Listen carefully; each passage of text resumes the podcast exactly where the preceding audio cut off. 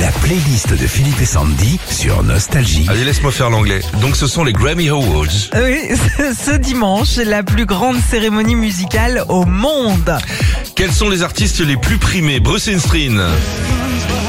Combien qu'il en a celui-là? 20 Grammy. 20 Grammy. Ça fait beaucoup de barres chocolatées quand Ah même. ouais, quand même. Et son premier Grammy, il l'a reçu avec Dancer in the Dark. Il avait été... euh, des... Quoi? Dentaire in the dark. L'autre il fait des couronnes. Eh, J'ai ouvert un truc, c'est ouvert 24h sur 24 les gars à Miami, ça s'appelle Dentaire in the dark. T'as du tard, t'appuies sur le va bout. donner des noms aux dentistes.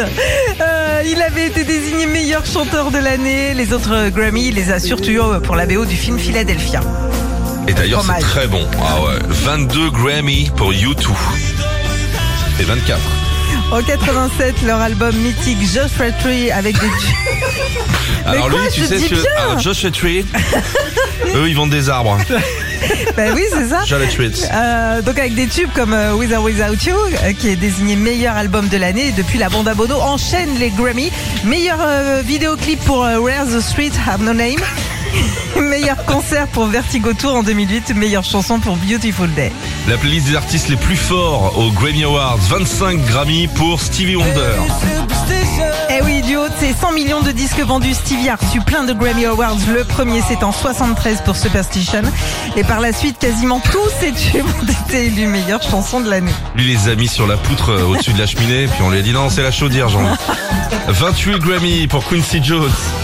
Ah bah attends, minimum. Évidemment, c'est surtout en tant que producteur que Quincy a été récompensé euh, dans cette euh, cérémonie avec notamment un carton plein en 86 pour le tube We Are the World.